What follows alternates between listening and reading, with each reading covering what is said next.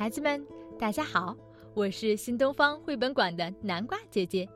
今天南瓜姐姐要讲的故事是《大脚丫游巴黎》。全巴黎的人都在不停的谈论一条大新闻：芭蕾舞蹈家贝琳达要来演出了。贝琳达要来了。杂货店老板告诉穿粉红色衣服的女士：“贝琳达要来了。”穿粉红色衣服的女士告诉她的朋友：“贝琳达要来了。”那位朋友告诉他认识的每个人。整座城市里只有一个人并不期待贝琳达的演出。这个人。就是贝琳达，并不是因为她的芭蕾舞衣有点紧了，虽然那是事实；也不是因为这场很重要的演出是巴黎最好的舞团合作，虽然那也是事实。那是为什么呢？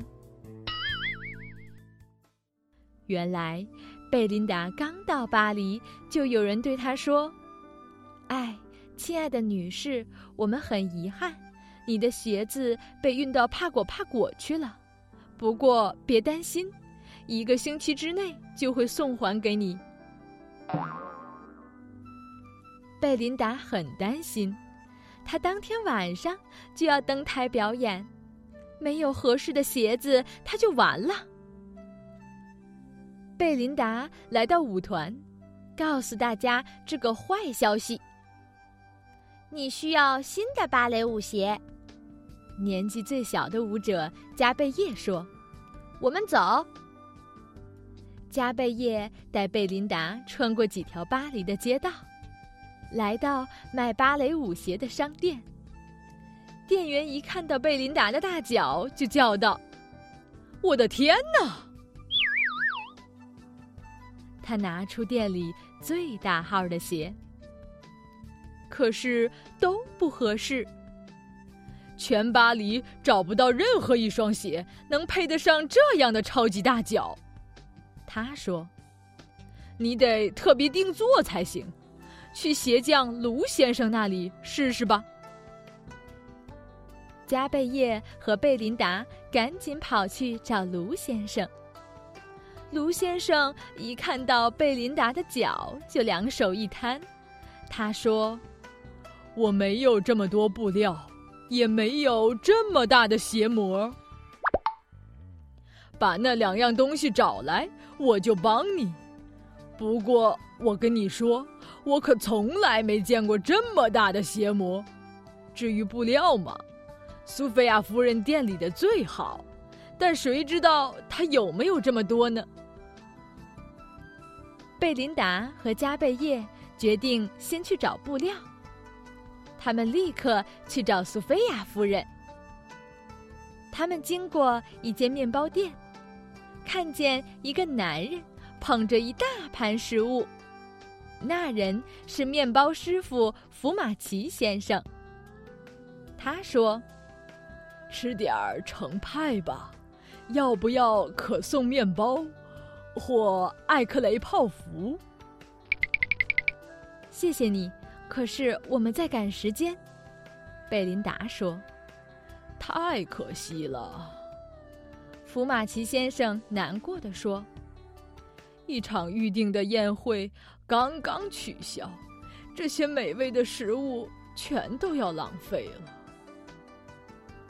贝琳达和加贝叶来到了苏菲亚夫人的店里，发现里面乱哄哄的。夫人您好，加贝叶说：“这是贝琳达，她现在没空呀。”苏菲亚夫人哭哭啼啼的说：“我的时装展览还有一个小时就要开始了，宴会负责人却出了意外，我的宴会全完了。”那可不见得，贝琳达说。假如我们能帮你找到宴会所需要的食物呢？我，我愿意做任何事。苏菲亚夫人边哭边说。问题很快就解决了，福马奇先生欣喜若狂。苏菲亚夫人很高兴，她给贝琳达好大一块粉红色丝缎。可是我们还需要鞋模。